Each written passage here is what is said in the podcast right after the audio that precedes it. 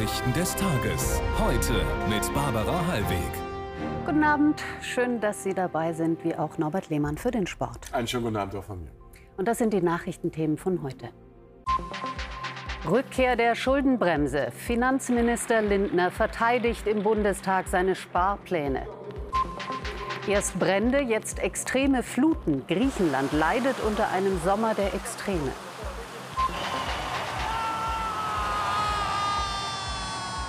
Erfolgreicher Kraftakt. Alexander Zverev erreicht in New York das Viertelfinale der US Open.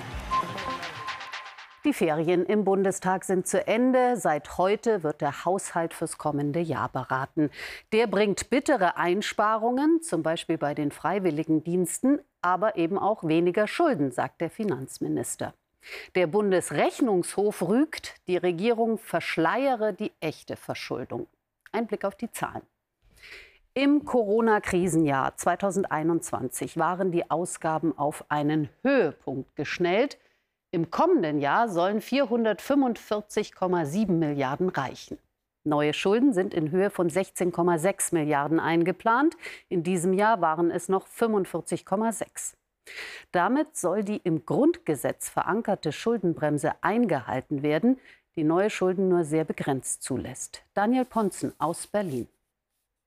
Selbstironie ist manchmal auch in der Politik ein gern eingesetztes Mittel. Heute etwa scherzte der Finanzminister, wenn Kritik an seinem Haushalt von allen Seiten komme, scheine das Ergebnis ausgewogener zu sein, als wenn sich nur eine Seite beschwere. Insgesamt aber betonte Lindner die Notwendigkeit zu Sparsamkeit zurückzufinden. Die Schuldenstandsquote darf nicht von Krise zu Krise weiter ansteigen. Vererbt der arme Onkel Schulden, kann man das Erbe ausschlagen. Beim Bundeshaushalt funktioniert das nicht. Und deshalb haben wir auch eine moralische Verantwortung gegenüber denjenigen, die nach uns kommen. Genau dieses Verantwortungsbewusstsein fehle aber, sagt die Union. Die diversen Sondervermögen, die der Rechnungshof jüngst als Sonderschulden monierte, zeigten, dass Lindner sich mit seinen Sparvorsätzen in der Ampel nicht habe durchsetzen können. Einzig und allein Ihre kleine Fraktion hier in der Mitte hat Ihnen Applaus gespendet. Was Sie vorgestellt haben, Herr Minister, ist ganz offensichtlich nicht der Haushaltsentwurf der Regierung, sondern der Haushaltsentwurf der FDP. Man hat fast den Eindruck, Christian allein zu Haus. Rückhalt aber gab es aus der Ampel auch für den wenig harmonischen Weg hin zu diesem Entwurf. Da sitzen Bundesminister, die um ihre Themen ringen, die für ihre Themen kämpfen. Und das erwarten wir auch von ihnen. Und das macht Haushaltsverhandlungen vielleicht nicht ganz so einfach. Die AfD kritisierte ebenfalls, dass viele Ausgaben nicht aus dem Kernhaushalt kommen. All das könnte die Ampel ohne ihre Nebenhaushalte nicht finanzieren. Ohne die Buchungstricks wäre der gesamte Spuk sofort vorbei. Die Linke verweist auf aus ihrer Sicht falsche und zu wenig Investitionen. Sie wollen die Schuldenbremse weiter anziehen. Das hat mit wirtschaftlichem Sachverstand nichts zu tun. Das verbaut unsere Zukunft. Das darf nicht sein. Der Zukunft, konkret dem Zusammenhalt der Gesellschaft, werde der Haushalt sehr wohl dienen, so die Grünen. Und darauf gibt der Haushaltsentwurf an vielen Stellen schon wichtige Antworten, aber an manchen Stellen werden wir im Parlament noch um die gemeinsamen Antworten ringen und sie auch gemeinsam erarbeiten. Der heutigen Einbringung des Haushalts folgen Beratungen in Bundestag und Bundesrat. Die finale Verabschiedung ist für Dezember geplant. Fragen wir Theo Koll in Berlin. Wie ist dieser Kurs Lindners einzuschätzen? Wird da tatsächlich gespart oder eher verschleiert? Es gilt wie so oft im Leben beides. Vor dem Schleier wird gespart und dahinter liegen die Mehrausgaben der Schattenhaushalte bis auf das Verteidigungsministerium mussten ja alle Ressorts Einsparungen vorlegen, was unterm Strich dazu geführt hat, dass die Neuverschuldung knapp innerhalb der gesetzlichen Schuldenbremse bleibt. Wobei angesichts der wirtschaftlichen Probleme ja noch unklar ist, wie die Steuerschätzung im Herbst ausfallen wird. Vor allem aber besagt der Blick des Bundesrechnungshofs hinter den Schleier, dass die tatsächliche Verschuldung des Bundes fünfmal so hoch ist wie im Etat ausgewiesen. Jedenfalls, wenn man die Gelder aus den Schattenhaushalten mit einbezieht. Und das müsse man, denn auch die sind ja aufgenommene Schulden. Dem Finanzminister ist es natürlich völlig klar. Auch deshalb hat er heute eine Art äh, Titanic-Alarm äh, vor der Zeit gewarnt, wenn die Corona-Kredite zurückgezahlt werden müssen und das Bundeswehrvermögen, Sondervermögen aufgebraucht ist. Er meinte, wir steuern auf einen Eisberg zu, eher sogar auf ein Eisberg fällt. Da wurde dann der Schleier einmal kurzzeitig sehr zu durchlässig. Hm, Dankeschön für diese Einschätzung aus Berlin. Theo Koll war das. Auf der Agenda der Bundesregierung steht auch die Verkehrswende. Weniger Auto, mehr Fahrrad, Bus und Bahn. Doch der Trend sieht anders aus. In Deutschland gibt es so viele Autos wie nie. 48,8 Millionen zählt das Statistische Bundesamt. Das entspricht 583 Pkw je 1000 Einwohner. Allerdings ist die Autodichte auf dem Land deutlich höher als in Großstädten mit gutem ÖPNV. Um alternative Verkehrskonzepte und neueste Entwicklungen geht es auch auf der IAA in München, die heute der Bundeskanzler eröffnete. Peter Aumeier und Alexander Pohl. Bei seinem Rundgang über die Messe appelliert Bundeskanzler Olaf Scholz an die deutschen Autohersteller, billigere Elektroautos anzubieten. Die Regierung will dafür beim Ausbau der Ladeinfrastruktur helfen. Wir werden als erstes Land in Europa in den nächsten Wochen ein Gesetz auf den Weg bringen, mit, mit dem die Betreiber von fast allen Tankstellen dazu verpflichtet werden, Schnelllademöglichkeiten mit mindestens 150 Kilowatt für E-Autos bereitzustellen. Elektroautos. Sie sind das Thema der diesjährigen IAA. Im August wurden in Deutschland 86.649 reine E-Autos zugelassen, ein Plus von über 170 Prozent im Vergleich zum Vorjahr. Ob die Verkaufszahlen so bleiben, scheint unklar. Denn die Bundesregierung hat die Förderung von Elektrodienstwegen eingestellt. Für die deutschen Hersteller kommt hinzu, die Chinesen bieten ihre Elektroautos künftig weit günstiger an. Den Gegnern der IAA geht es heute um mehr als nur einen anderen Antrieb. Was sich wirklich ändern muss, ist der Kern der Autoindustrie, weil die setzt immer noch auf zu viele, zu schwere und zu große Autos. Auch der Bundeskanzler schwört die versammelten Autohersteller auf die neue Zeit ein. Die Mobilitätswende ist eine große Aufgabe, aber sie ist eine Teamaufgabe und ich komme heute hier zu Ihnen als überzeugtes Mitglied dieses Teams. Klimaneutrale Mobilität in Deutschland und aus Deutschland. Sechs Tage lang dauert die IAA Mobility in München. Die Veranstalter rechnen mit bis zu 700.000 Besuchern. Die KZ-Gedenkstätte Dachau lehnt einen Besuch des Freie Wählerchefs Hubert Aiwanger ab. Zur Begründung hieß es, öffentlichkeitswirksame politische Besuche im Vorfeld der bayerischen Landtagswahl sind nicht erwünscht. Der Antisemitismusbeauftragte der Bundesregierung hatte Aiwanger als Zeichen der Solidarität einen Besuch in Dachau nahegelegt. Bayerns Vizeregierungschef Chef war wegen Vorwürfen um ein antisemitisches Flugblatt aus Schulzeiten in die Kritik geraten. Jetzt kaufen, später bezahlen klingt verlockend, ist aber nicht ohne Risiko. In Deutschland schließen immer mehr Verbraucher Ratenkredite ab. Die Zahl ist rasant gestiegen. Laut Schufa gab es im vergangenen Jahr gut 9,1 Millionen neue Ratenkreditverträge, 30 Prozent mehr als im Vorjahr. Beliebt sind vor allem Kredite unter 1000 Euro. Doch auch die können einem bei steigenden Zinsen schnell über den Kopf wachsen, warnt die Schufa. Ein Sommer der Extreme nach Spanien kämpft jetzt auch Griechenland mit Unwettern und Wassermassen. Wo neulich noch Wälder brannten, verwandeln sich jetzt Bäche in reißende Flüsse. Der deutsche Wetterdienst warnt, dass die Regenmenge um ein Vielfaches höher werden könne als bei der Flutkatastrophe im Ahrtal. Volker Dutschek. Es schüttet in Volos ohne Pause schon den zweiten Tag in Folge. In der 86.000 Einwohnerstadt kommt so viel Wasser runter wie sonst im ganzen Jahr. Und diese Massen schieben die Fahrzeuge weg wie Spielzeugautos. Der Bürgermeister der Hafenstadt läuft durch die Straßen und appelliert an die Einwohner, zu Hause zu bleiben.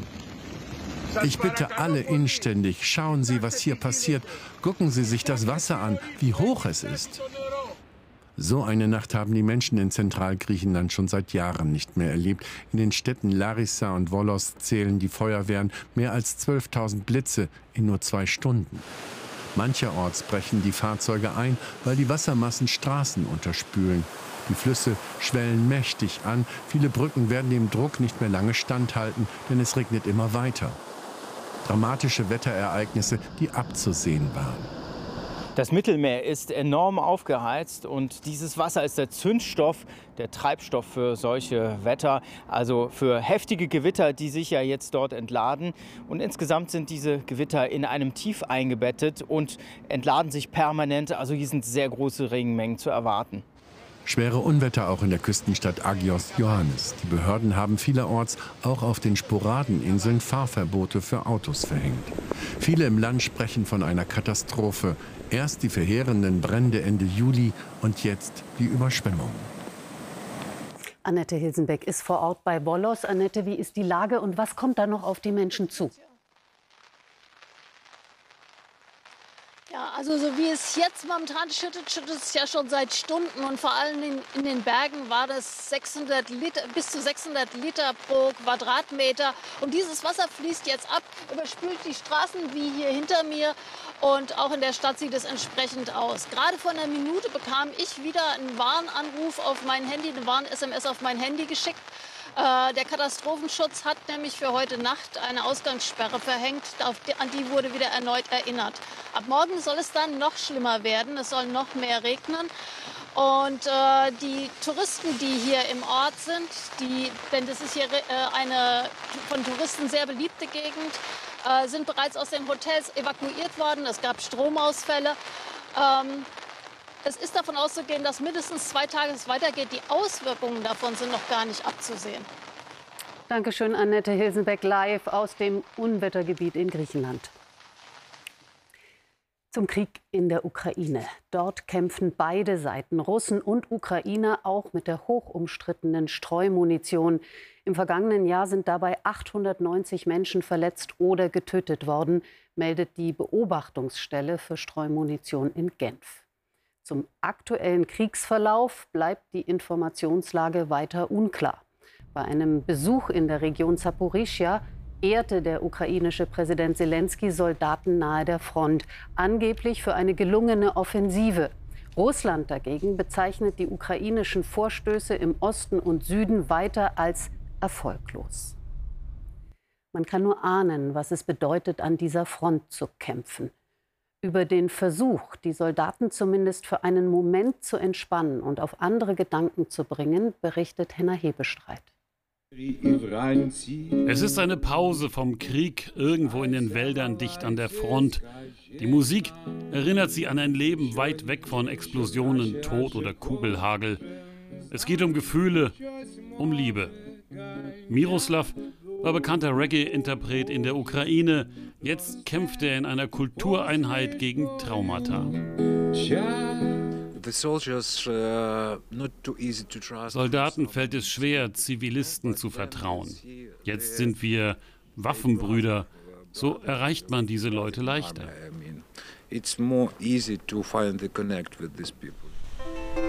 Wer hier sitzt, hat in den letzten Monaten Kameraden verloren, hat gekämpft, vielleicht getötet.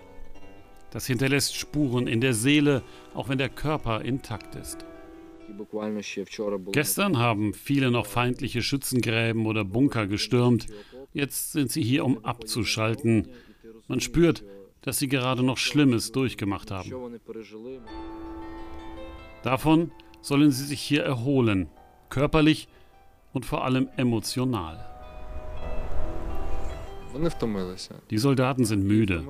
Nicht kriegsmüde, sondern müde vom Warten, dass auch ihnen die Stunde schlägt. Seine Truppe ist psychologische Ersthilfe. Solange der Krieg tobt, ist Kultur ein kleiner Trost. Die Vereinten Nationen schlagen Alarm. In Afghanistan muss das Welternährungsprogramm seine Hilfen weiter kürzen. Der UN-Organisation fehlen die Mittel. Nothilfe sollen in dem Land künftig nur noch drei Millionen Menschen bekommen von insgesamt 15 Millionen, die nicht genug zu essen haben. Zu befürchten sei, dass es immer mehr unterernährte Kinder gebe. Seit der erneuten Machtübernahme der islamistischen Taliban vor zwei Jahren ist Afghanistan vom Rest der Welt isoliert. Was muss geschehen, damit Afrika den Klimawandel besser schultern kann? Darum geht es seit gestern bei einem Gipfel in Kenias Hauptstadt Nairobi. Der Kontinent ist derzeit für weniger als 10 Prozent der globalen Treibhausgasemissionen verantwortlich und doch treffen ihn die Folgen besonders hart. Etwa im vergangenen Jahr. Extreme Hitze und Brände im Norden, außergewöhnliche Dürre im Osten und tropische Wirbelstürme im Süden. Insgesamt 110 Millionen Betroffene. Susanne von Lojewski über afrikanische Pläne und Forderungen. 365 Windräder ragen in den Himmel von Turkana. Die Region im Norden Kenias hat nicht viel zu bieten, doch der Windpark von Turkana deckt 15 Prozent des kenianischen Energiebedarfs. Die Anlage wurde mitten ins Nirgendwo gebaut. Anteilseigner sind europäische Investoren und Regierungen. Die Firma könnte noch viel mehr Strom erzeugen. Das Problem ist die Logistik. Diese isolierte Lage hier ist die größte logistische Herausforderung. Und die andere ist die fehlende Infrastruktur, als wir hierher gekommen sind. Und auch Strom ist ein Problem. Also Tatsächlich kommt das Stromnetz in weiten Teilen Afrikas nicht hinterher. Immer öfter kommt es zu landesweiten Ausfällen. Es sind diese Herausforderungen, die auf dem ersten Klimagipfel Afrikas im Mittelpunkt stehen. Denn Energie hat für Afrika weitreichende Folgen. Das bedeutet, ob Kinder nachts lesen können, um zu studieren für ihre Schule. Das bedeutet, ob sie mit weniger Luftverschmutzung, mit sauberen Autos und, und äh, Mobilität äh, in der Schule oder zu, zur Arbeit kommen. Das geht um Entwicklung. Entwicklung, die in vielen Dörfern Afrikas erst gar nicht ankommt. Dabei könnten gerade erneuerbare Energien die Menschen voranbringen. 600 Millionen Menschen haben noch immer keinen Zugang zu einfachster Elektrizität. Wir möchten einen massiven Ausbau erneuerbarer Energien, die auch den letzten und die letzte erreicht. Afrika will vor allem eines, die Ressourcen für die eigene Bevölkerung nutzen. Erst saßen sie wegen Regen und Matsch fest, jetzt wollen alle gleichzeitig nach Hause vom Burning Man Festival in der Wüste des US-Bundesstaats Nevada. Kaum hatten die Behörden gestern die Zufahrt wieder freigegeben, machten sich viele der knapp 70.000 Festivalbesucher auf den Heimweg. Nach heftigen Regenfällen war das Gelände übers Wochenende gesperrt worden. Und jetzt zum Tennis-Krimi heute Nacht bei den US Open in New York. Achtelfinale Zverev gegen Sinner. Der Weltranglisten Zwölfte gegen den Sechsten. Ein episches Match. Fünf Stunden, fünf Sätze, die beiden Spielern alles abverlangten. Und am Ende triumphierte Alexander Zverev. Es mag an das Bild des Malers Edward Munk erinnern. Nur, dass sich der Schrei von Alexander Zverev aus purer Freude löst. Um ehrlich zu sein, das hier ist einer der besten Momente in meiner Karriere. Sowohl Yannick Sinner als auch Alexander Zverev müssen in dieser schwülen New Yorker Nacht bis an ihre körperlichen Grenzen gehen. Viele Ballwechsel sind auch am frühen Morgen immer noch hart umkämpft. Einziger Wermutstropfen, dass ein Zuschauer den Text der ersten Strophe des Deutschlandlieds intoniert. Er fängt an, äh, die Hitlerhymne zu singen und ist ein bisschen viel zu viel des Guten. Der Betroffene wird aus dem Stadion geführt und kann deshalb den Matchball von Zverev nicht mehr miterleben. Der Hamburger steht damit zum dritten Mal nacheinander im Viertelfinale der US Open und kann nun gegen den Titelverteidiger Carlos Alcaraz eigentlich nur noch gewinnen. Der spanische Fußballverband trennt sich von Frauenweltmeistertrainer Jorge Wilder. Hintergrund, Wilder hatte sich zunächst hinter dem von der FIFA wegen des Kussskandals suspendierten Verbandsboss Rubiales gestellt, war aber auch schon zuvor von Spielerinnen wegen seiner Arbeitsweise heftig kritisiert worden. Samstag Testspiel der DFB 11 in Wolfsburg gegen Japan. Heute erstes Training mit dem nachnominierten Thomas Müller, der den angeschlagenen Niklas Füllkrug ersetzen könnte. Heute nur Trainingsgast. Niklas Füllkrug wird wegen einer Verletzung im linken Oberschenkel beide Spiele verpassen. Der Ausfall erhöht die Einsatzchancen von Thomas Müller, der nach neun Monaten Pause zurückgekehrt ist. Vor den wegweisenden Duellen, in denen es auch um die Zukunft des Bundestrainers geht, ist allen die kritische Lage bewusst. Wir wissen, äh, ganz genau, ähm, wie viel auf dem Spiel steht. Äh, wir stehen auch beim, beim Trainer so ein bisschen in der Schuld, weil wir diejenigen sind, die auf den Platz gehen und, äh, und die Resultate erzielen müssen. Und das wollen wir ähm, jetzt unbedingt machen. Pascal Groß vom englischen Erstligisten Brighton ist ein kampfstarker Mittelfeldspieler, der dem verunsicherten Team neue Impulse geben soll. Ja, da sind wir gespannt auf neue und alte Gesichter. Ja, vielen Dank, Gerne. Norbert. Extreme Regenfälle in Griechenland und strahlendes Spätsommerwetter in Mitteleuropa. Wie das zusammenhängt und wie es weitergeht, erzählt gleich Katja Hornefer. Das Heute-Journal mit Marietta Slomka um Viertel vor zehn. Hier übernimmt morgen Jana Pareiges. Einen schönen Abend Ihnen noch und auf Wiedersehen.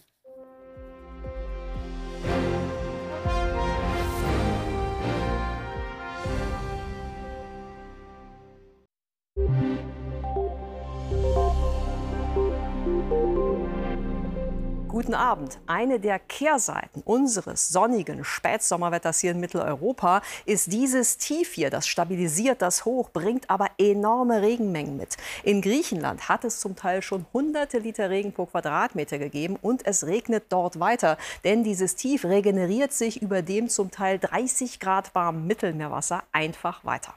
Ganz anders sieht das Wetter bei uns aus. Heute Nacht ist es meist klar, selten bildet sich etwas Nebel. Die Temperaturen sinken auf Werte von 16 bis 7 Grad. Jetzt im September ist der Temperaturtagesgang interessant. Das schauen wir uns am Beispiel von Hannover an. In den nächsten Stunden wird es erstmal kälter. Die tiefsten Temperaturen werden kurz nach Sonnenaufgang erreicht. Das sind morgen in Hannover so um die 14 Grad. Und dann schwingen sich die Werte bis auf 30 Grad rauf. Die werden gegen 17 Uhr erreicht. Sonst liegen morgen die Höchsttemperaturen deutschlandweit zwischen 25 Grad auf Rügen und 32 Grad am Niederrhein. Und auch morgen gibt es sehr viel Sonnenschein, nur einen leichten Wind aus östlichen Richtungen und kaum mal irgendwo ein Wolkenfeld. Und mit diesem Wetter geht es in den nächsten Tagen einfach so weiter bei 26 bis 32 Grad. Guten Abend.